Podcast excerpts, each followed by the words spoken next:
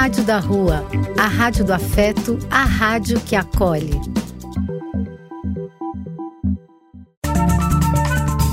Apoio: Casa de Vó, Banho para Geral e Instituto de Políticas Relacionais. Vai começar Dose Única medida certa de cultura, informação e cidadania.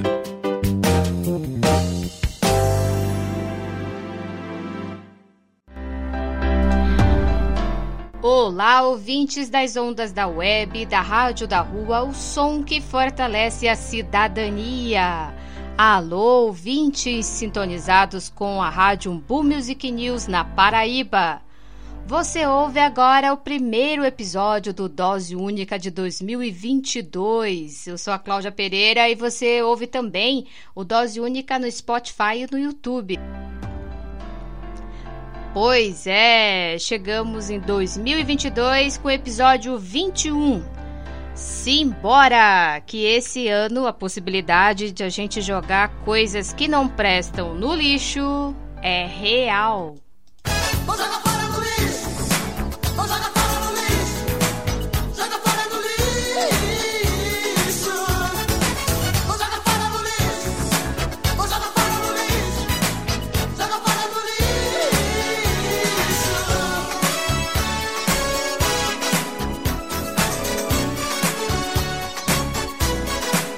Pois é, gente, tem muita coisa para a gente jogar fora no lixo este ano. E o primeiro passo para a gente começar a fazer isso é regularizar o título de eleitor. Pois é, vamos lá, vamos regularizar porque essa é a nossa oportunidade salve especial para os ouvintes do estado de Pernambuco, Paraíba, Amazônia, Ceará, Maranhão, Santa Catarina, Paraná, Goiás e São Paulo. Um salve também para a galera que nos ouve na Argentina, Espanha e França.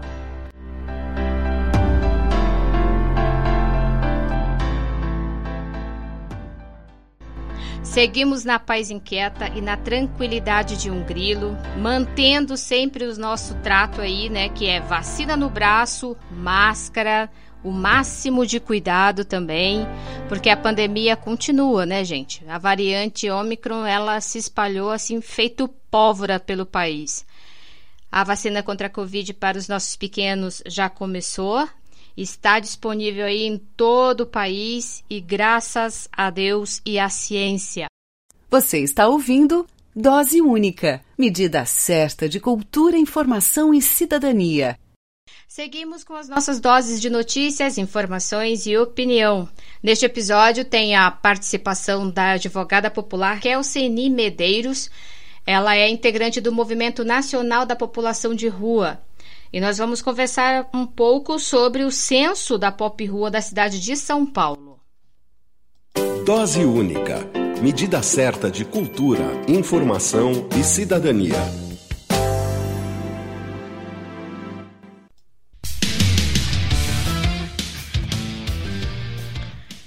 Embaixo do elevado do Minhocão, em São Paulo, a luta dos mais pobres é para sobreviver a cada dia. O elevado Presidente João Goulart, o famoso Minhocão, fica na região central da cidade de São Paulo. A estrutura de concreto, com mais de 3 quilômetros de extensão, tem 51 anos de existência e apresenta cenários de contrastes. É possível ver beleza, poesia, luz, cor, mas embaixo do elevado o cenário é sem luz, um cinza predominante e insalubre. Moradores da região e a Pop Rua debatem o significado da estrutura de concreto que liga a região central da cidade à zona oeste. Ah, o, o minhocão para a gente é, para muitos, né, é um meio de sobrevivência, né? A gente vê como um meio de sobrevivência, porque para o morador de rua ela serve como um, um abrigo. Primeira vista assim, mais um abrigo mesmo para as pessoas que precisam. O que eu vi de primeira instância. Mas daí a gente acaba vendo a chuva, as goteiras, os ratos. É horrível. Vendo pelo lado da chuva, do sol, vendo pelo lado do descanso, ele é um lar para os moradores de rua. Ele é um lar. Ele não tem banheiro, ele não tem bebedouro, mas ele é um lar. O que eu vejo de bonito é em, em algumas ONG que chegam aqui para ajudar a gente no Minhocão, porque eu pego também muitas doações aqui, com as pessoas de bem. Dizem que eles iam tirar para fazer um, uma praça, mas eu acho que ali, eu acho que tem que deixar como está. É, tem que cuidar do povo, não da praça, fazer praça, tem que cuidar do povo. Porque não adianta fazer uma praça e ali para pintar também. Sinceramente, no meu ponto de vista, eu como morador e negociante, eu acho que seria uma, uma, uma boa solução transformar o, o elevado como uma, como se posso dizer, um patrimônio assim de cultural. Todo elevado debaixo dele virou moradia comunitária, né? para fugir da chuva é, e ter um pouco mais de sossego. O minhocão é, em si não me atrapalha em nada. O minhocão, né? O problema maior está nos moradores de rua aqui que perturba um pouco a gente. Para dezenas de pessoas, 24 horas por dia, a Marquise do Minhocão serve de refúgio de moradia na maior cidade da América Latina. A realidade encontrada na região é reflexo do que os indicadores do Brasil já apontaram. 19 milhões de pessoas estão privadas de alimentação, 5,8 milhões de brasileiros não possuem moradia adequada. Na cidade de São Paulo, o censo apontou que mais de 32 mil pessoas estão vivendo em situação de rua.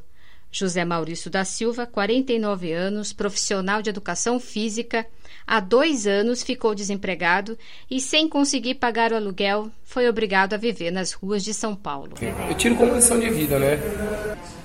pagar uma, uma pensãozinha ali perto da, da, da, da região, que é, que é mais barato, 15, 20 reais. Mas é como fecharam todas, acabei vindo pra rua. Estou ficando na rua mesmo, literalmente na rua mesmo. Pra, pra mim melhorar, eu, eu não me acomodo com a minha situação. Eu tento me acomodar. Eu, eu tento, procuro emprego, eu tenho um espaço já de, de, de, de na feira, já trabalho na feira na sexta, no sábado, entendeu? E eu pretendo fazer um. arrumar um emprego né? montar uma casinha para mim, uma pensão, sei lá. Ah, o, o minhocão pra gente é. Pra muitos, né? É um meio de sobrevivência, né? A gente vê como um meio de sobrevivência, porque na hora de uma chuva ali é onde abriga a grande maioria dos, dos moradores de rua, dessa regiãozinha aqui, eles ficam aqui debaixo, né? É uma, é uma arquitetura antiga, né? Mas, mas para nós, para o morador de rua, ela serve como um abrigo. Pedro Henrique Palácio, 24 anos, está há seis meses em situação de rua na cidade de São Paulo. Enquanto aguardava para cortar o cabelo no Castelinho, entidade que presta serviços gratuitamente à Pop Rua, contou ao Dose Única que já viveu diversas humilhações no viaduto. Então, o que eu vi de primeira instância. Mas daí a gente ficava vendo a chuva, as goteiras, os ratos. É horrível. Já, não, então, não sei se eu estou generalizando, mas eu fui tentar entrar lá dentro, subir lá em cima lá para ver como funcionava, o guarda não deixou. Ó, é muito difícil. Eu mesmo gosto de vender uma bala quando eu tô sem nada para fazer, às vezes eu sou humilhado, às vezes eu falo com a pessoa, a pessoa diz que não sou nada, sabe? Às vezes por ver que eu sou uma, uma pessoa de rua, vamos dizer assim, sabe? É, tipo, é muita humilhação, muita, mas aí tipo assim, eu fico pensando comigo assim, penso daqui para frente, mas em questão da rua, assim, você andar, se pedir oportunidade, você falar onde você mora, você falar a sua, sua situação, é muito preconceito. Muito. Muito. Tem gente que ajuda sim, não vou mentir não, tem muita gente que ajuda. Mas na questão em geral, a pessoa tem que ser forte. Ó, eu vendo bala no farol, eu limpo para-brisa de carro, cuido de carro, mas sabe, se eu tivesse um trabalho, hoje é um mundo muito capitalista, né? Pessoa, você vale o que você tem muitas das vezes, certo? O mundo que a gente vive, infelizmente, é assim. Se eu tivesse mais oportunidade no Brasil, melhoraria muito. Aí vem respeito, sabe? Você vê quem está me ajudando é pessoas que não têm condições. Falta muito do governo, falta muito mesmo. O máximo que ele faz é um auxílio que dá em três, em três meses, que muitas vezes não ajuda muitas pessoas que precisam realmente. Outra realidade ao entorno do Minhocão são as famílias que moram em cortiços e ocupações. São pessoas que, em média, sobrevivem com um ou dois salários mínimos e possuem contratos precários de aluguel.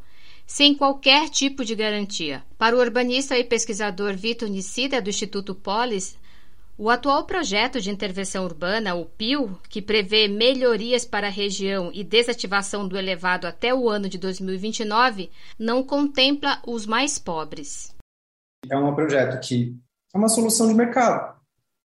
Remove famílias de baixa renda, demole quarteirões inteiros, produz torres residenciais que não são destinadas para a população de baixa renda que constituem o déficit habitacional da cidade. A população de rua que não para de crescer, isso em função inclusive da crise econômica. Quais são os equipamentos de assistência social, de saúde e de, de acolhimento, mesmo de, de, de inserção no mercado de trabalho? Quais são os programas que dão conta desse fenômeno?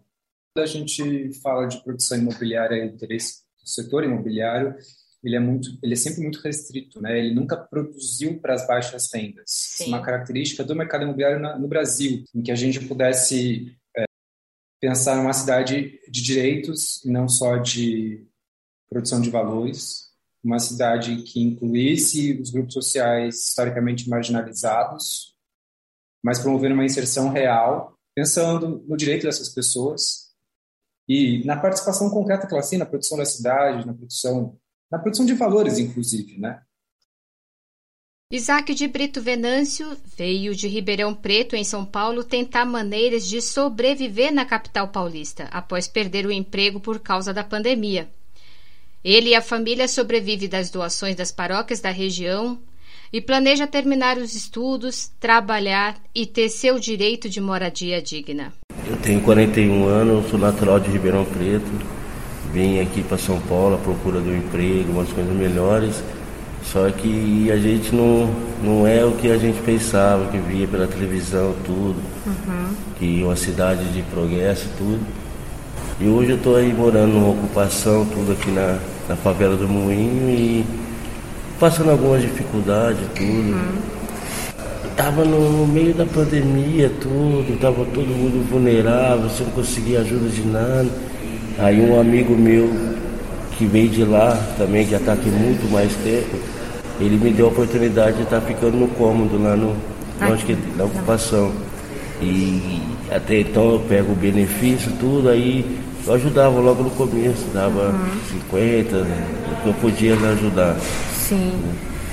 Então, o que eu venho para sobreviver nessa, nas, nas, condições, que eu venho muito aqui nessa igreja, eu vou numa outra igreja, eu pego uma doação para levar para meus filhos. Uhum. O padre que me ajuda legal, vem aqui uma vez, duas vezes por mês aqui, ele me ajuda legal.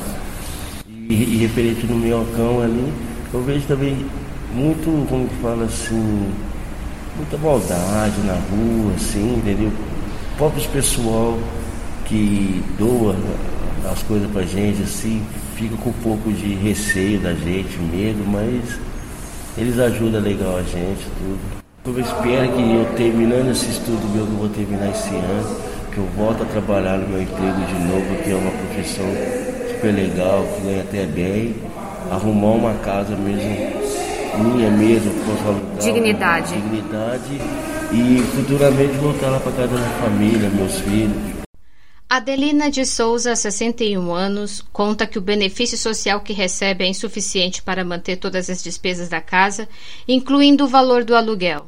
As cestas básicas que recebe têm ajudado. Essa realidade é comum a outras dezenas de mulheres que dependem de doações para sobreviver. Eu ainda, graças a Deus, consigo pagar um, lugarzinho para me morar, graças a Deus, né? Mas tem muita gente que é como se diz, estão na rua, porque com crianças, com pessoas idosas, que não tem, tá difícil. É triste demais, querida. É muito triste. Eu achei muito. Quando você ganha, eu ganho salário mínimo, sou aposentado por pela. Tem o meu irmão que me ajuda no apartamento, né? E é lógico, se eu não pudesse, eu tinha que me virar de outro jeito, sim. Sim. A gente, né?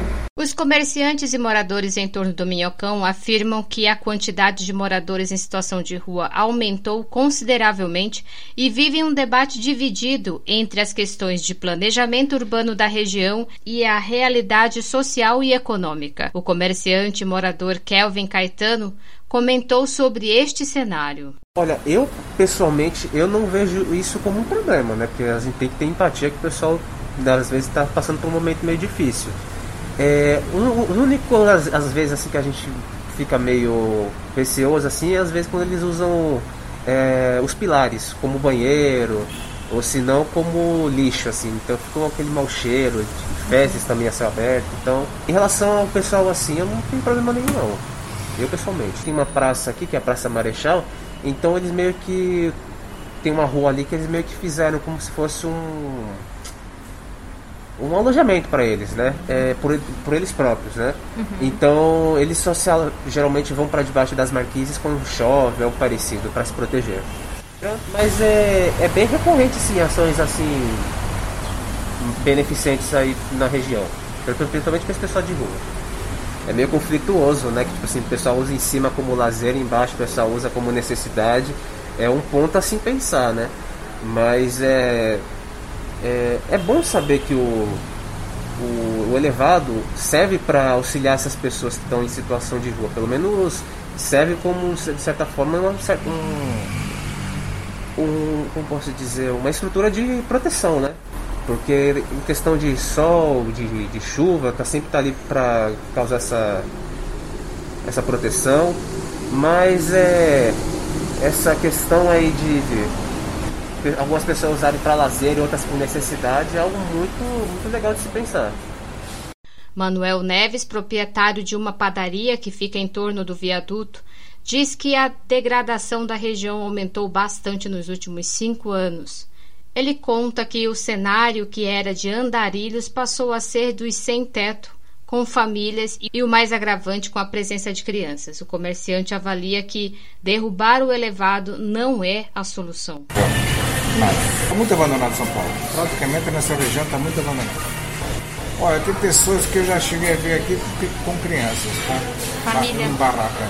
Já cheguei a ver isso É, muito, muito mendigo está tá acontecendo, né? Muito sem teto. Então isso aconteceu muito. Mas eles não mexem com ninguém, praticamente eles não mexem com ninguém. Você pode circular, não mexe com ninguém. Nunca teve nenhum problema. Nada aquele projeto de revitalizar o centro, eles têm que dar, dar mais continuidade nisso aí. Que hoje, para fazer moradia, é o melhor lugar. Para mim, é o melhor lugar hoje, tem, tem tudo. Tem tudo, transporte, tem tudo. Mas só que também é poder público, né? Fala, fala, fala, mas não sai para. Para tirar isso aí, eu acho uma coisa difícil ou impossível. Que liga a zona, a zona leste, praticamente ao oeste, Não tem outra coisa se tirar isso aí, onde eu vou buscar? Vai ser muito difícil, é impossível. Juliano Miranda mora e trabalha na região do Minhocão há mais de 20 anos. Diz que a estrutura do Minhocão não atrapalha, mas os moradores de rua têm gerado muito incômodo. O Minhocão é, em si não me atrapalha em nada. O Minhocão, né? O problema maior está nos moradores de rua aqui que perturbam um pouco a gente, né? Porque se chega de manhã cedo na loja, às vezes tem que limpar primeiro para depois entrar para sua loja. Eles tentam roubar uma série de coisas, né? O centro está abandonado, principalmente essa região. Anterior à pandemia, aqui não tinha ninguém morando na praça. Aqui na Praça Marechal. Agora você vê que tem barracas, tem até condomínio fechado de barraca.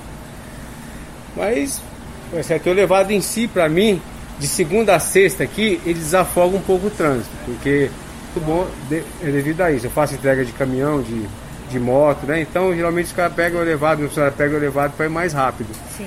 Essa parte é boa. O problema é que embaixo dele está infestado, né? Tá muito sujo, tá danificando a região, na verdade. Não tinha quase ninguém, era muito pouca gente morando na rua aqui, nessa região, eu digo, né? Nessa região. Aqui na rua, um pouquinho para baixo, tem uma mini Cracolândia, são umas 30, 40 pessoas que já faz tempo que estão aí. Sim. Aqui, há uns 15 anos atrás, aqui mesmo, tinha é, tipo uma mini Cracolândia, foi tirada, acabou. Agora está voltando para a Praça Marechal. Ele vem aqui, doa comida, né? Isso tem sempre que tem alguém fazendo doação de comida, todos os dias, na verdade. Mas foi até por isso que aumentou, entendeu? Aumentou muito. Organizações religiosas, ações independentes e coletivos têm ajudado as pessoas que estão em situação de pobreza na região. A paróquia Santa Cecília, além das doações de cestas básicas para mais de 200 famílias, distribui café da manhã para mais de 150 pessoas semanalmente. Padre Alfredo Nascimento, da Paróquia Santa Cecília, comenta sobre o aumento da pobreza na região central da cidade. Cresceu muito assim a, população que foi para a rua, né? Pensei em trabalho.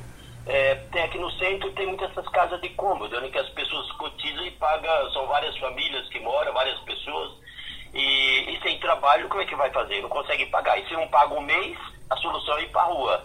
Né? Então aumentou muito a população de rua, as pessoas necessitadas né, estão na rua, morando na rua. Cabanas, estão em essas pequenas cabanas, ou mesmo com papelão, cobertor que ganham.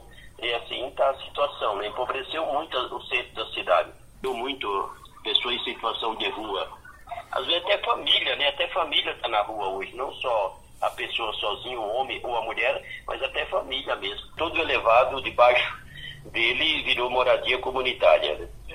para fugir da chuva é, e ter um pouco mais de sossego. Assim mesmo vem o pessoal da prefeitura, recolhe papelão, recolhe é, colchão, e, mas daí dois, três dias de novo já se consegue arrumar de novo. E eles vão ficando, vão ficando, vão ficando. Mãe, mas assim eu vejo que a prefeitura não faz nada, né? Porque não muda, entra mês, entra ano, sai ano e a situação é a mesma coisa. Você não vê a prefeitura se voltar com a política para essas pessoas que estão em situação de rua ou morando na rua. Não, não vê, não vê nada. Eles querem apenas tirar, tirar dali e pôr em outro lugar. Isso sim. Mas não é solução, não é solução. Tem que incluir essas pessoas, sei lá, no frente de trabalho, é, condições de ter uma moradia, por simples que seja, não é? Uhum. Ninguém quer estar na rua, ninguém quer estar na rua, mas é obrigado a estar na rua. Se falta o trabalho, não tem condições de pagar um quartinho. Né?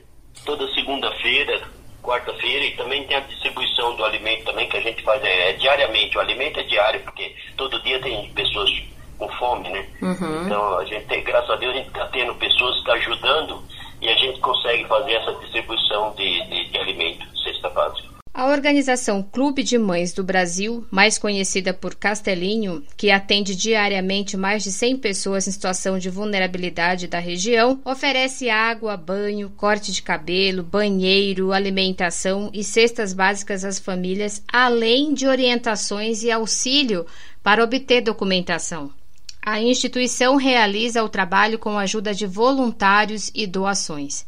Maria Eulina Hilsenbeck, fundadora do Clube de Mães do Brasil, diz que a cada dia o Minhocão é um lar para a pop rua, considerando o aumento da fome e a violência contra as pessoas mais pobres da região. Eu vou te dizer que isso me entristece e muito.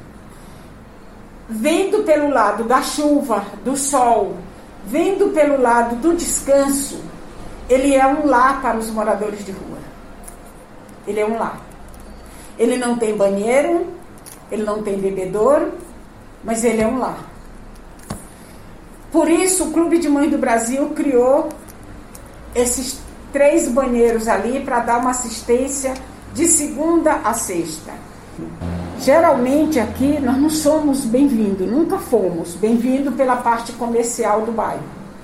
Porque tem gente que acha, ora, se eu fui moradora de rua, então significa que não só eu que trago os moradores de rua para debaixo do meu cano, ele já existia. Se eu dormi dentro do castelinho quando ele era um prédio abandonado, então já existia aconchego, é, dessa cidade grande, dessa selva de pedra, sabe, as noites para os moradores de rua. É, se todo mundo tivesse direito de políticas públicas que se discute tanto, não existiria morador de rua em lugar nenhum do mundo. Na região tem o Centro Matilha Cultural, grupo autônomo voltado ao ativismo cultural, que ajuda a população em situação de rua durante a semana com distribuição de alimentos, kits de higiene e atrações de cultura. Além dos banheiros, eles oferecem forno micro-ondas para aquecer alimentos e distribui café da manhã todos os domingos. A Matilha Cultural realiza locação de espaços e utiliza uma espécie de permuta social para quem precisa de espaços para exposições e não tem recursos, em troca, a Matilha solicita doações para ajudar a Pop Rua. O assistente social Edivaldo diz que o atual cenário de muitas pessoas morando sob o minhocão é falta de investimento. A cidade possui políticas públicas, mas ainda não é suficiente para atendê-las. Eu costumo sempre falar nos atendimentos o seguinte, que o, o, o viaduto ele foi feito para facilitar acesso, não para se tornar residência. E que hoje em dia é uma realidade que, principalmente aqui debaixo do Minhocão, se tornou residência de milhares de pessoas. Eu acho que é, é mesmo falta de, de investimento no, no, porque na verdade essas políticas públicas têm, porém elas são muito limitadas, são muito fragilizadas, que não tem, não tem o suporte suficiente para atender a população em situação de rua. Até oferece alguns abrigos, é, é, alguns centros de acolhimento, mas não é o um número suficiente. E por mais que eles ofereçam, não tem também uma estrutura que de fato é venha garantir o direito de todos, né, dessa população em específica, porque eles já são fragilizados por já estar nessa, na, situação. nessa situação. E ainda enfrenta muito mais outros desafios que é o preconceito mesmo, porque a, a, uma boa parte das pessoas acha que todo mundo que está em situação de rua é marginal e não é verdade, não é isso. A gente que trabalha, a gente sabe que não é. Tem, pode ter, mas não é todo mundo, ainda mais agora diante dessa situação que, de pandemia. Pois é, as discussões de manutenção e demolição da arquitetura do Minhocão ganhou força nos últimos anos e principalmente é, com o projeto de intervenção urbana, o PIL. E a previsão é desativar gradativamente o elevado até 2029, considerando o acordo do plano diretor estratégico da cidade. Enquanto isso, o que vocês puderam observar na reportagem especial Sob o Minhocão e ao entorno dele, o cenário é reflexo de um país que está fundado em crises, né, crises é, sanitária, econômica e social.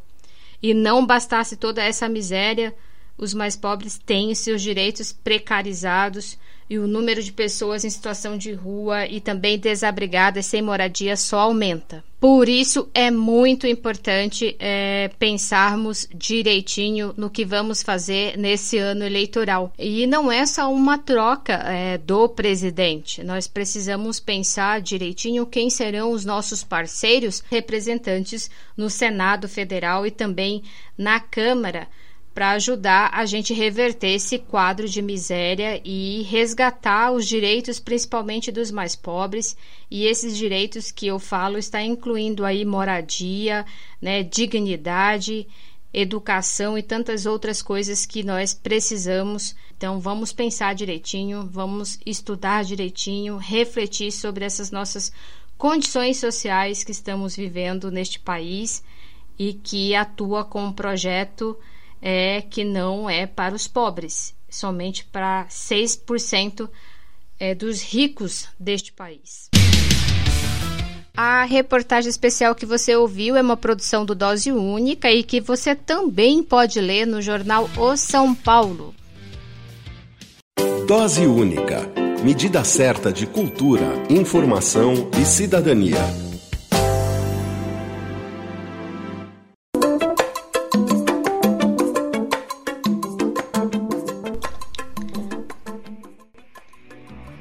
A convidada deste episódio do Dose Única é a advogada popular, parceira do Movimento Nacional da População de Rua, Keuceni Medeiros. Ela também é associada do Centro Gaspar Garcia de Direitos Humanos. Atualmente é mestranda em Planejamento de Gestão do Território pela Universidade Federal do ABC, pesquisadora do LabJuta e assessora parlamentar no mandato da vereadora Érica Hilton. O nosso bate-papo com a Kelseni é sobre o censo da população de rua da cidade de São Paulo, que cresceu 31% em dois anos, considerando o censo de 2020, que representa aí um aumento de mais de 7 mil pessoas, de acordo com a prefeitura.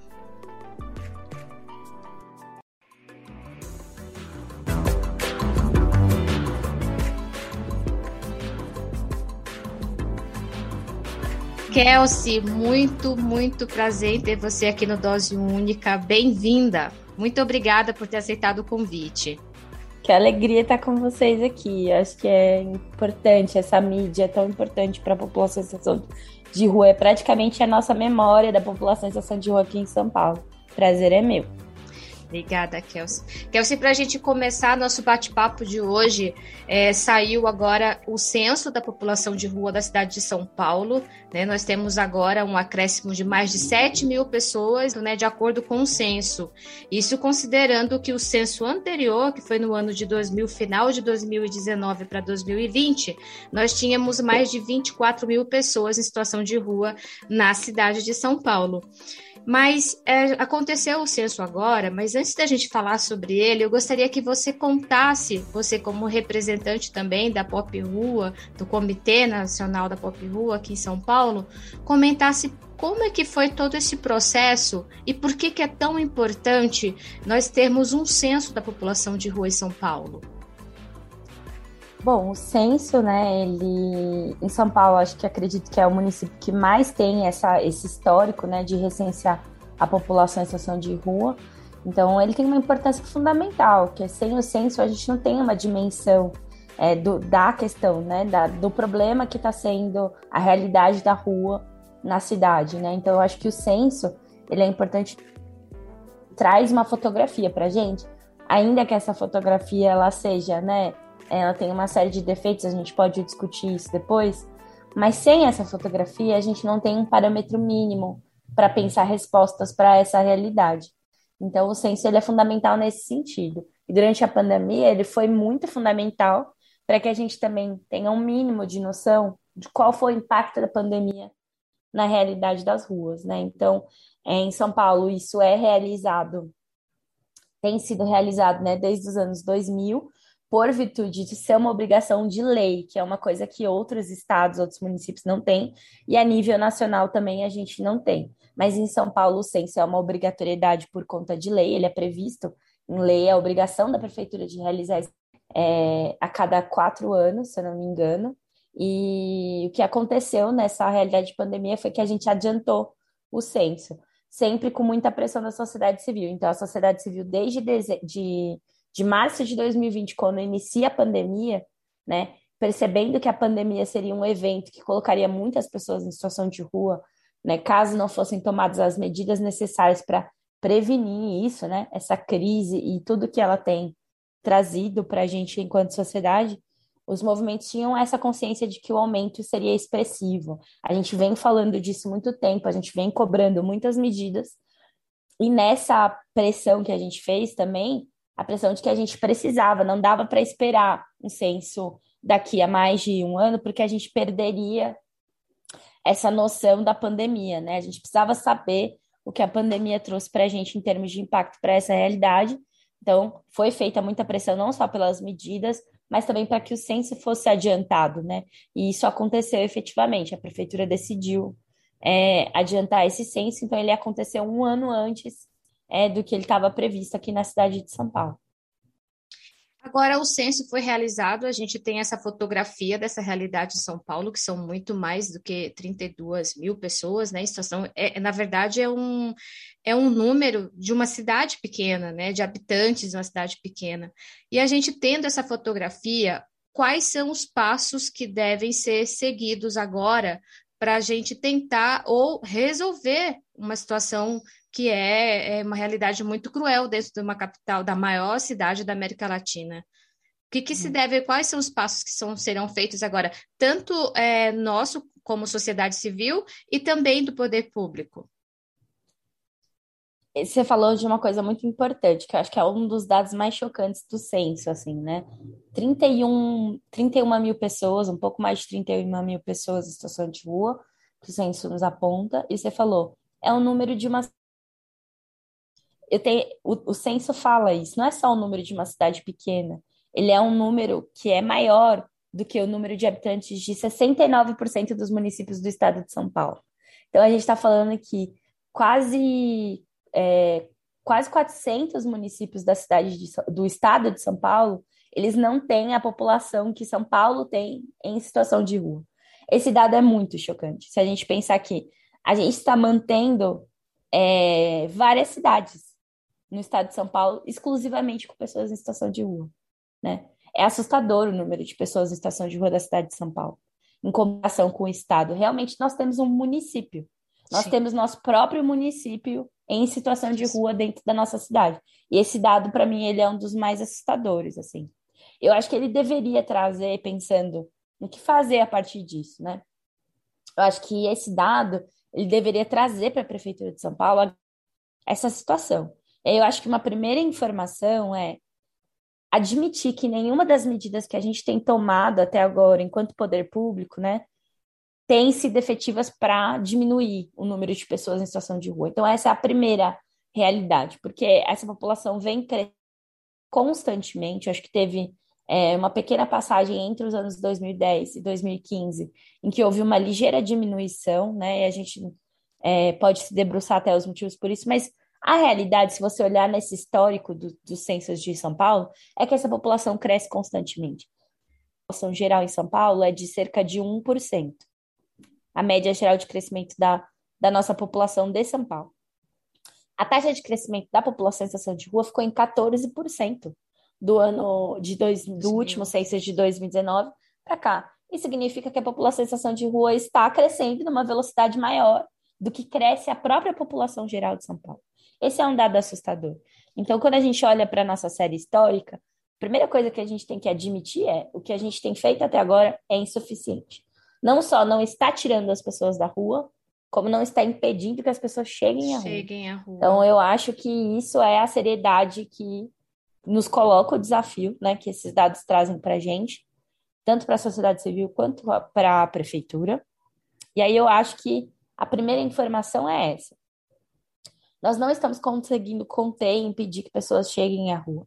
Então, eu acho que uma primeira coisa que a gente tem que colocar é que, se nós estamos com esse problema que a gente está admitindo, que as nossas políticas não são suficientes, o que a gente deveria olhar agora? Alternativas que a gente ainda não tentou, né? A gente deveria ser é, responsável com essa avaliação e olhar para políticas públicas nas quais a gente não investiu. Eu acho que olhar para medidas preventivas, né? Que é uma coisa que sequer a prefeitura toca. Né? Quando ela vai falar de população em situação de rua, a prefeitura costuma olhar simplesmente aquilo que está na frente dela. Então, aquilo que está em situação de calçada, as pessoas que estão em situação de calçada, né? E as pessoas que estão acolhidas. São para essas pessoas que a prefeitura olha e desenvolve políticas. Nós não temos políticas que previ é, previnam a situação de rua. Então, o que, que a gente está fazendo para aquela família que está numa situação de moradia precária, que está ameaçada de remoção? É, de despejo, que ela tem ali mais da metade da renda dela aluguel para pagar aquela moradia, e ela não está conseguindo, ela está tendo que escolher entre comer e morar. O que, que a prefeitura tem para essas, essas famílias? A prefeitura não tem oferecido é, auxílios preventivos, né? Auxílios de renda, ela não tem é, produzido unidades habitacionais a um preço acessível, ou mesmo para quem não tem renda. Então, hoje em São Paulo, a gente não tem nenhum programa de moradia para quem não tem renda ou tem renda instável. Então, a gente não tem isso. E o déficit é de moradia é gigantesco, cada vez só aumenta, né? Só aumenta. Então, pessoas morando em área de risco, pessoas morando em situação extremamente precária, não tem tido uma resposta. Não tem tomado também é, nenhuma medida para prevenir né, despejos e remoções. Hum. Então, não auxiliou as pessoas que estiveram nessa situação. É, pelo contrário, né, os levantamentos do Lab Cidades, que é um, é um laboratório que faz esse observatório de remoções, mostram que as remoções aumentaram durante a pandemia. Então, o que a gente tem aí é um cenário em que não há medidas preventivas, né? Então, se a gente for parar para pensar que São Paulo é uma, é uma sala, né? É, situação de rua é uma sala, né? Nós temos uma porta de entrada enorme, uma porta de saída muito pequena, Cada ano essa sala fica mais lotada. E a gente ainda está com essa sala no escuro, porque sequer a gente consegue enxergar quantas pessoas existem nessa sala, né? Mas a gente não fecha essa porta de entrada, a gente não tem fechado essa porta de entrada para a situação de rua. Essa porta de entrada ela exigiria medidas preventivas que a prefeitura não toma. Então eu acho que eu começaria por aí. Qualquer estratégia da prefeitura pensando em enfrentar de verdade a questão da situação de rua teria que começar pela porta da moradia né? Sim. E, e, evitar que pessoas cheguem a, a essa situação. Acho que essa seria, assim, a primeira questão. E aí a gente olha para a segunda questão, que é o que, que a gente está fazendo com as pessoas que estão dentro dessa sala, né? A prefeitura male male tem ofertado algumas cadeiras para essas pessoas, né?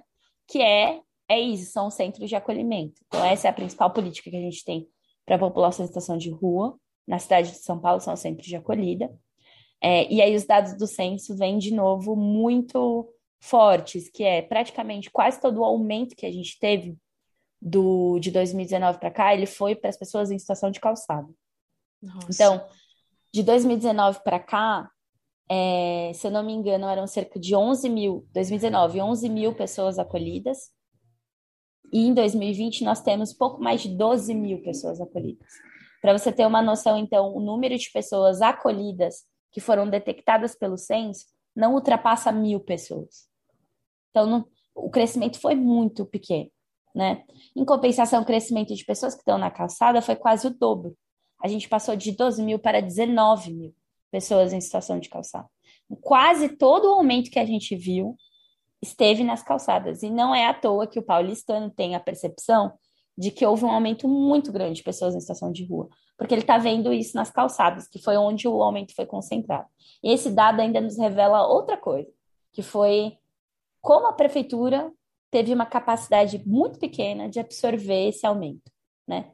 Porque ela não respondeu a esse aumento à altura.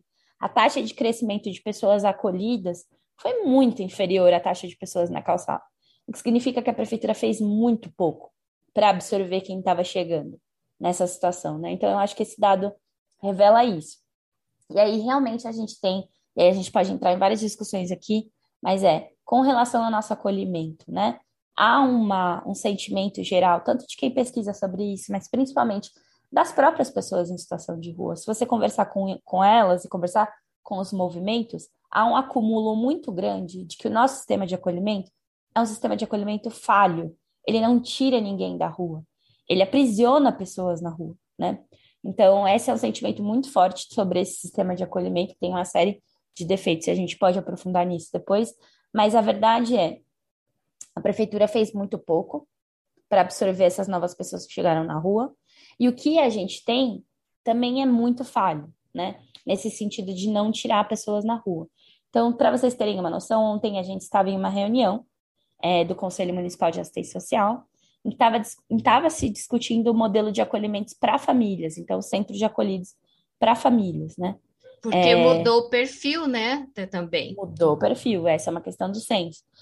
E aí, o que nos trouxe a técnica, a própria técnica da SMADS, é que o número de saídas qualificadas desse, desses equipamentos, que, que é uma saída qualificada? É uma saída em que a pessoa sai do equipamento para uma situação de independência e autonomia em que ela não precisa estar mais naquele centro de acolhida, né? O número de saídas qualificadas nesses equipamentos de acolhimento para famílias, né? É, ele fica sempre inferior a 40%. Essa é a média de sucesso do nosso equipamento. Ou seja, nós estamos mantendo equipamentos que são muito caros, né? Em média, mais de R$ 1.500 por pessoa por mês, né? Esses acolhimentos. Família costuma ser até um pouco mais caro para manter elas nesse centro de acolhida. Para ter uma taxa de efetividade, ou seja, de conseguir tirar pessoas da situação de rua, dessa situação de acolhida, de menos de 40%. Então, nós temos uma política cara e uma política que não funciona. Esse eu acho que é o retrato principal que a gente tem que falar. É isso, a prefeitura não está fazendo o suficiente para impedir que pessoas cheguem na rua, não está absorvendo as pessoas que estão na rua de maneira suficiente, e nós temos um problema com esse acolhimento, que é caro, que é ineficiente, e a gente não tem repensado alternativas efetivas para mudar essa situação. E nós estamos ainda com uma crise sanitária que contribui muito mais para isso. Tem uma, uma reportagem especial do Dose Única, que nós exibimos hoje, percorreu a extensão do Minhoc e ali nessa região central de São Paulo concentra-se um número muito grande de pessoas que estão ali naquele território e outras situações que as pessoas também estão em situação de rua morando sob a marquise do Minhocão. Nós temos famílias que estão morando de forma não adequada, não tem uma moradia adequada, ou elas têm um contrato precário para poder é, pagar um mínimo de aluguel, ou seja, isso revela também o senso que, além do déficit da moradia, a gente está vivendo uma crise é, humanitária muito forte, né, Kelsey? Sim, com certeza. Acho que o primeiro, falando sobre o censo, né, a Praça da Sé concentra 40% das pessoas, não, é o distrito da Sé, né, concentra 40% das pessoas em situação de rua da cidade, isso é um número muito alto, muito. né, mas existem tendências importantes nesse censo. Então, pela primeira vez, a, a quantidade de pessoas em situação de rua em outras áreas, é, juntas, né, a soma, supera a quantidade de pessoas nesse, nesses distritos centrais. Isso significa que a gente está passando por uma tendência de periferização da população em situação de rua. Então, é a primeira vez que o censo aponta que a gente realmente está fazendo esse movimento de expandir é, as concentrações de pessoas em situação de rua para outros pontos da cidade, que não só a região central. Isso é preocupante. É, ao perfil que você falou, né, muitas famílias. Então, o censo detecta que é, houve um aumento de, do número de famílias, né? Eu acho que isso tem tudo a ver com a crise sanitária e não é à toa que essas famílias estão em situação de rua, essas que vieram para a rua, porque nosso acolhimento é deficitário, né, para famílias, né? Então, Existem mais vagas em São Paulo para acolher uma criança sozinha do que uma criança com a mãe. Nós temos mais famílias na rua. Mas qual que seria a medida de emergência da prefeitura diante de um, de um quadro, de uma fotografia como esse censo? Nós temos vários prédios vazios na capital, no centro de São Paulo, diante de um, um número tão absurdo de pessoas em situação de rua de São Paulo. O primeiro absurdo é o fato de que a maioria das políticas emergenciais que foram criadas durante a pandemia que a sociedade civil batalhou para que elas existissem, né? Então, a alimentação através do Rede Cozinha Cidadã, é, entrega de marmitas, né? 10 mil marmitas diárias. Todas essas políticas emergenciais, a política, a prefeitura está encerrando. É como se a pandemia tivesse acabado, né? Então, uma das coisas mais graves que a prefeitura fez, por exemplo, foi acabar em setembro do ano passado com o praticamente acabar, porque ali diminuiu, cortou a rede Cozinha Cidadão de 10 mil marmitas Sim. para 3.400 marmitas diárias, né? Um fato é, a prefeitura está agindo como se a, se a pandemia tivesse acabado, porque está cortando as políticas emergenciais. Pesquisa que acabou de sair agora do também da pesquisa Recovida, em parceria com a Clínica de Direitos Humanos Luiz Gama, que mostra que o perfil do acolhimento importa. Quase todos os óbitos que eles mapearam da, da população em situação de rua Todos Exato. eles foram em centros de acolhida, não foram em hotéis, não foram em repúblicas, né? Então, isso quer dizer muita coisa. Quer dizer que a prefeitura optou por um modelo que matava mais a população em situação de rua. Esse é o resumo, né? Com relação às políticas emergenciais. E agora, com o anúncio do censo, em que houve muito constrangimento para a prefeitura sobre esse aumento, ela vem e anuncia o programa Reencontro. O programa Reencontro é uma completa novidade para todo mundo da sociedade civil. Eu diria que aí está o primeiro problema dele, que é ele não foi discutido com a sociedade civil, que tem um acúmulo sobre isso, com os movimentos sociais. Esse é um programa que vem de um diagnóstico de dentro da gestão Ricardo Nunes. Então, ele, o diagnóstico dele não parte de especialistas, não parte de, de do, das pessoas em situação de rua, não escuta as pessoas em situação de rua. Então, esse é o primeiro problema dele, porque ele foi anunciado em abril de 2020, né? De Sim. 2021, é, no programa de metas do, do prefeito Ricardo Nunes. Foi a primeira vez que a sociedade civil sequer ouviu falar disso. Segundo, teve uma fala de uma companheira nossa no Comitê Papiru, enquanto a prefeitura apresentava, que eu acho que representa muito a nossa sensação sobre esse programa. Ela falou: olha, desculpa, mas vocês não têm um programa. Vocês têm ideias sobre o que vocês acham que é uma resposta, uma nova resposta para a população em situação de rua. Mas essas ideias, cadê a fundamentação dessas ideias? Da onde vocês tiraram a fundamentação para fazer a divisão da população em situação de rua em tempo de rua e renda, por exemplo? Qual que é a fundamentação disso, né? Então, a prefeitura, e a gente, isso é um problema, Cláudia, que é, historicamente, para a população em situação de rua, nós somos muito focados em políticas emergenciais. Sim. Então, a gente está sempre respondendo à população em situação de rua como se fosse uma emergência. Nós não pensamos estruturalmente qual é a eficácia das políticas que a gente está fazendo, e nós não pensamos em escala também, né? Na escala que seria necessária a gente está fazendo. Por quê? Porque cada gestão vem e apresenta um programa que é um programa vitrine. Nós, e agora a prefeitura lança o reencontro como um grande modelo, né? Uma nova resposta que nunca foi feita para a população em situação de rua. Mas quando você vai entrar nos detalhes do programa, você vai ver que ele repete muitas coisas que já são criticadas pelos movimentos. Então, uma delas é a prefeitura está colocando as forças dela programa, que é a ideia de que pela primeira vez eles estão falando em moradia, de, de que moradia seja uma solução para a situação de rua. Mas aí quando você vai olhar nos detalhes disso, você vai ver que eles repetem algumas coisas. Por exemplo, quem vai ter acesso a essa moradia? Só pessoas que têm renda. Para fazer essa moradia, ela exige renda. Então, eles estão investindo na PPP, parceria público-privada, em que eles uhum. vão dar terrenos para que uma construtora, né, faça os empreendimentos e administre. Essa construtora não vai fazer isso é, sem cobrar uma contrapartida. Isso já exclui uma porcentagem muito grande das pessoas em situação de rua, né? Então, assim, a prefeitura está repetindo, ela está ofertando moradia, mas ela está ofertando moradia para um determinado grupo de pessoas. Pelo que a gente tem entendido, o foco maior vão ser famílias, famílias com algum tipo de renda, recém-chegadas na rua. Eles pretendem que essa moradia seja rotativa, eles mesmos falaram isso. Então, a pessoa vai ter um prazo de um ano para ficar ali. Então, esses são erros muito comuns e já muito criticados pela sociedade civil. A começar pelo fato de que a prefeitura não, parece que não reconhece o próprio censo. 72% das pessoas em situação de rua estão na rua há mais de dois anos. Ou seja, o grosso da população em situação de rua não é recém-chegada na rua. Existiu um número muito grande de pessoas que chegaram na rua por conta da pandemia.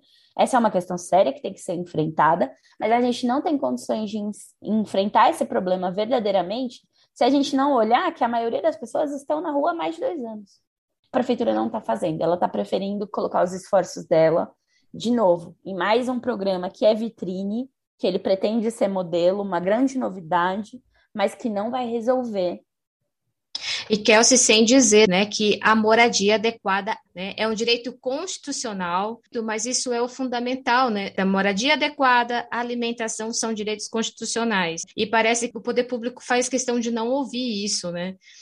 Para a gente finalizar o nosso, nosso bate-papo, Kelsey, que a gente está vivendo em São Paulo com certeza é semelhante também em muitas cidades da região sul do país, né? Mas só que são realidades que também estão presentes na região sul do Brasil, na região nordeste do país, e cada vez vai aumentando. O Comitê Pop Rua de São Paulo é um modelo para outras cidades buscar soluções, né? E a moradia é uma solução que a gente sabe há muito tempo para resolver o que a gente está vivendo, principalmente nessa crise sanitária que é a Covid-19. Quanto nós que somos da Pop Rua, o que, que nós temos que fazer, Kelsey, para a gente continuar brigando por esses nossos direitos e fazer com que algumas dessas políticas públicas funcionem?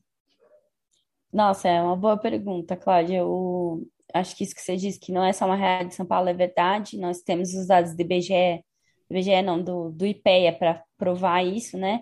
Então, a população em situação de rua de 2015 para 2020 dobrou no país inteiro. Nós saímos de 100 mil pessoas em situação de rua para 220 mil pessoas em situação de rua. Então, é uma verdade, não é uma realidade só de São Paulo. A população em situação de rua tem crescido em todo o país, né? E eu acho que o que a gente deve brigar, né? Eu acho que o movimento está muito na frente disso, né? Mas os outros movimentos, eles têm dado a letra, que é nós precisamos pensar a moradia como um direito, como você mesmo disse, não como uma mercadoria, né? Então, enquanto a moradia for uma mercadoria, nós não nós não terminaremos. A população em situação de rua só vai engrossar esse caldo de pessoas que cada vez menos têm acesso a esse direito básico que é a moradia. Então, é, desde a campanha, né, chega de omissão, queremos habitação, muitas pessoas do movimento estão falando não queremos papelão, nós queremos habitação. Acho que o movimento tem dado a letra que é a centralidade da nossa luta para os próximos anos é a inclusão dessas pessoas em situação de rua, né? E aí a gente pode falar da proposta que os movimentos encampam aqui, fora da cidade, em defesa da Pop Rua, encampa aqui em São Paulo, que é a ideia do serviço de moradia social, né? Nós temos um serviço único de saúde, por que nós não podemos ter um, um um Exato. sistema de moradia, né, universal, que entenda a moradia aí como um bem, um direito imediato e não como alguma coisa que você deve pagar para você ter acesso, né? É, e essa sendo a única forma de acesso a esse direito fundamental. Então, a proposta de serviço de moradia vem nesse sentido, tem sido construída aqui em São Paulo. O Movimento Nacional da População em Estação de Rua tem construído a proposta do moradia, do moradia primeiro, né, o Housing Sim. First. Então, assim, o que me parece é que há uma tendência dos movimentos da sociedade civil em insistir que é chegada a hora da moradia, né, como alternativa principal para essa realidade da população em situação de rua. É, essa é a bandeira de, do movimento desde 2015, né? Sempre foi uma bandeira de luta do movimento da moradia. Sim. Mas assim, de 2015 para cá ela ganhou uma centralidade, né? Ela ganhou uma centralidade na, nas forças políticas que têm sido ali angariadas para fazer isso acontecer, né? Então eu acho que pelos próximos anos a gente deve insistir nesse serviço de moradia, né, social, como uma bandeira e como uma resposta para essa situação tão grave, porque se a gente não está é, dando acesso à moradia, a gente não tá, não é só a moradia que a gente está negando, Sim. a gente está negando vários outros direitos que vêm atrelados a uma moradia. Você com o endereço, você consegue tirar uma carteirinha do SUS, frequentar a UBS, a Unidade Básica de Saúde, perto da sua casa, né? Você consegue fazer um tratamento no CAPS, você consegue ter um endereço para conseguir um emprego, um comprovante de endereço, que muitas vezes é negado para a população em situação de rua, porque quando o empregador vê que ela está morando num albergue ou que ela está em situação de rua, ela já não consegue aquele emprego. Então, a moradia, ela não é só moradia, ela é um conjunto de direitos. Que você fala moradia adequada, ela é um conjunto de direitos, ela não é só quatro paredes. Ela é saúde, ela é educação, ela é transporte, é, ela é. Inclusão. Inclusão, exatamente recuperação de vínculos mesmo, né? É muito difícil você conseguir retomar o contato com a sua família se você não pode levar essa família para te visitar no albergue onde você está. A moradia, ela é tudo isso também, né? Ela é dignidade. Ela é dignidade. Em geral, a gente tem uma missão nos próximos anos, que é desconstituir essa ideia de que a população em situação de rua não está preparada para morar, né? Exato. né? Isso é um preconceito muito enrustido na nossa sociedade a gente acha que a população em situação de rua não tem capacidade para sustentar uma moradia para morar sozinha. Né? E lembrando que esse ano, esse ano eleitoral, uhum. então tem muita coisa para a gente pensar e discutir. E buscar o compromisso dos candidatos que estão aí, né? Exatamente. Aqueles que é possível ter compromisso. É, é, exato, eu ia falar isso também. Assim, tem que ver direitinho. Kelsey, muito, muito obrigada pela tua participação aqui no Dose Única. Muito obrigada. O microfone fica aberto também para você quando precisar. Estamos aqui. Muito obrigada pela partilha, viu? Obrigada a você, Cláudia. Falar com quem é assim da nossa do nosso campo é sempre é um espaço maravilhoso. Contem comigo sempre, viu? Vocês, a Rede Rua, a gente está todo mundo junto nessa. Obrigada. Grande abraço, tchau, tchau. Até a próxima, até o próximo encontro. Beijo.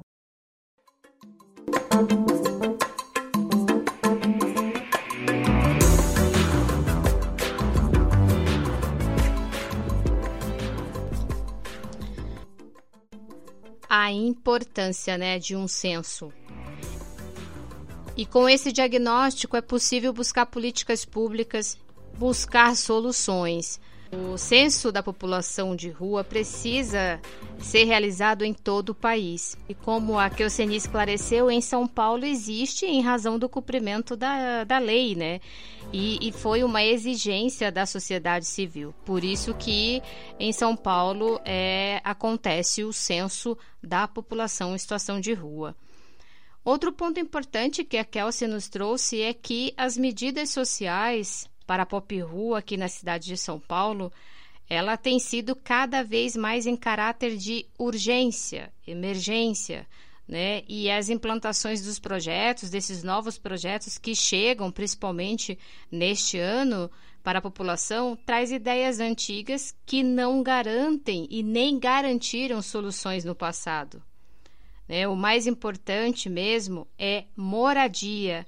E cada vez mais os movimentos e a sociedade e o poder público precisam entender a moradia é a solução. E ponto final. Não tem outra. solução. Moradia é o mais importante. Moradia é lei, moradia é, é um direito e precisa. Que eu Seni, muito obrigada pela partilha. E vamos em luta, vamos na luta. Momento de poesias. Vamos ouvir o que o nosso operário poeta Washington Reis tem para nos fazer pensar. Audiosia, som de poesia, apresenta um cara da rua em Oração da Calçada.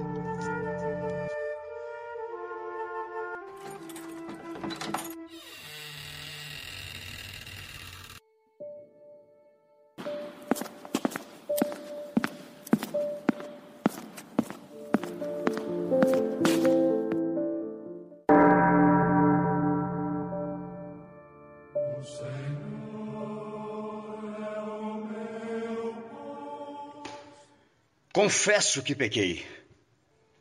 Me desesperei na minha espera. A minha esperança rasguei, jogada na calçada. E agora, quem diria? Sou membro da sangrada família. Meu pai nunca esteve no céu, nem minha mãe usava véu. Há tempo não rezo nem oro, mas nem por isso imploro. Às vezes, só choro de sol a sol, por crianças de farol. Ô moleque, quanto custa? Eu oro pelo que me assusta. As velhas putas da rua injusta, da Augusta, pobres prostitutas a me dizer luxúrias, injúrias fora de moda. É, cara da rua, tem dia que a noite é foda. A minha sagrada Bíblia foi rasgada na avenida em construção. Uma folha para cada mendigo pedindo evangelização. Jesus te ama de verdade. Então ele é o único na cidade. Me diz, infeliz. Confesso que já fui Judas. Neguei ajuda aos jogados debaixo dos postes. Seu Iscariotes! Iscariotes!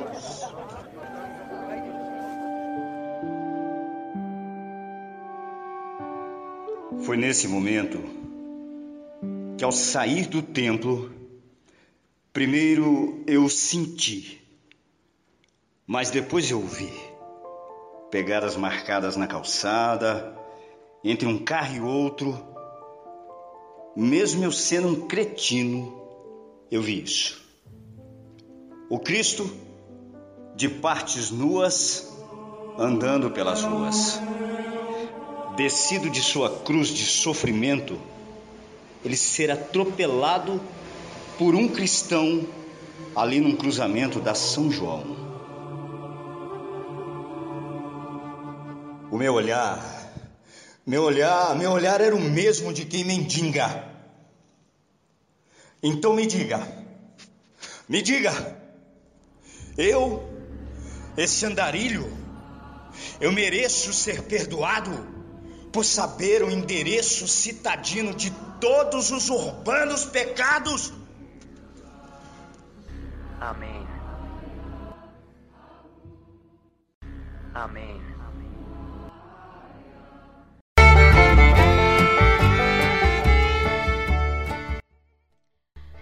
Grande Washington, grande Washington, obrigada, querido. Puxa vida, que pancada, hein? É muita reflexão para a gente pensar aqui nessa poesia. Valeu, Washington! Muito bom, valeu. Encerramos o episódio 21. Depois tem mais, hein? O Dose Única é apresentado por mim, Cláudia Pereira. A produção é de Walter Souza. Meu recado final permanece o mesmo. Use máscara, tome vacina, se cuide, colabore com doações para a Pop Rua da sua cidade. Sigam a Rádio da Rua no Spotify e no Instagram e curta também o Dose Única no Spotify e no YouTube. Abraços de saúde para cada um de vocês. De deixo vocês com a música Perfeição de Legião Urbana para a gente pensar um pouco mais. Tchau, tchau!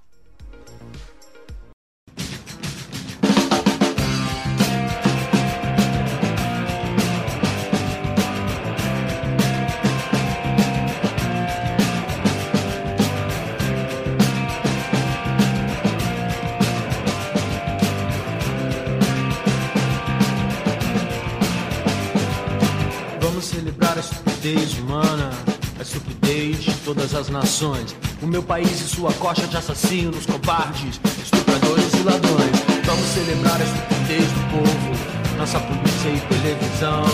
Vamos celebrar nosso governo e nosso estado que não é nação. Celebrar a juventude sem escola, as crianças mortas. Celebrar nossa desunião. Vamos celebrar Persephone e Hades. Vamos celebrar nossa tristeza, vamos celebrar nossa vaidade.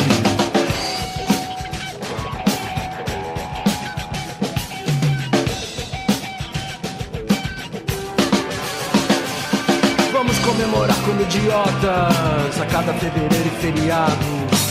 Todos os mortos nas estradas, os mortos por falta de hospitais Vamos celebrar nossa justiça, a ganância e a difamação. Vamos celebrar os preconceitos, o voto dos analfabetos, comemorar a água podre, todos os impostos, queimadas, mentiras e sequestros, nosso castelo de cartas marcadas, trabalho escravo, nosso pequeno universo, toda hipocrisia e toda afetação, todo roubo e toda indiferença. Vamos celebrar epidemias, é a festa da torcida campeã. Vamos celebrar a fome. Não ter a quem ouvir, não se ter a quem amar. Vamos alimentar o que é maldade. Vamos machucar o coração. Vamos celebrar nossa bandeira, nosso passado de absurdos gloriosos. Tudo que é gratuito e feio, tudo que é normal. Vamos cantar juntos um hino nacional. A lágrima é verdadeira. Vamos celebrar nossa saudade e comemorar a nossa solidão.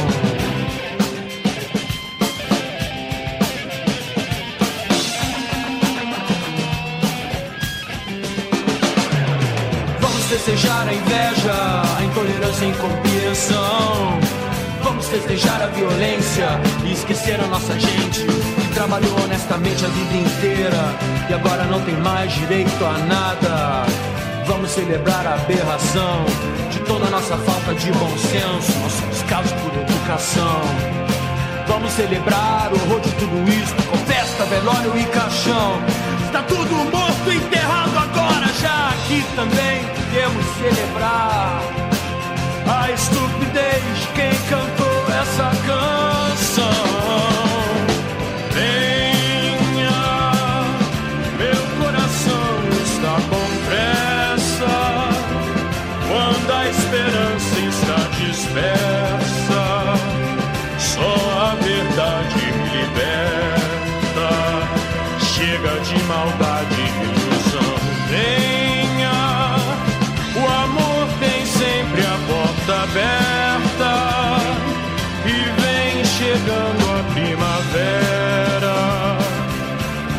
Nosso futuro recomeça. Venha que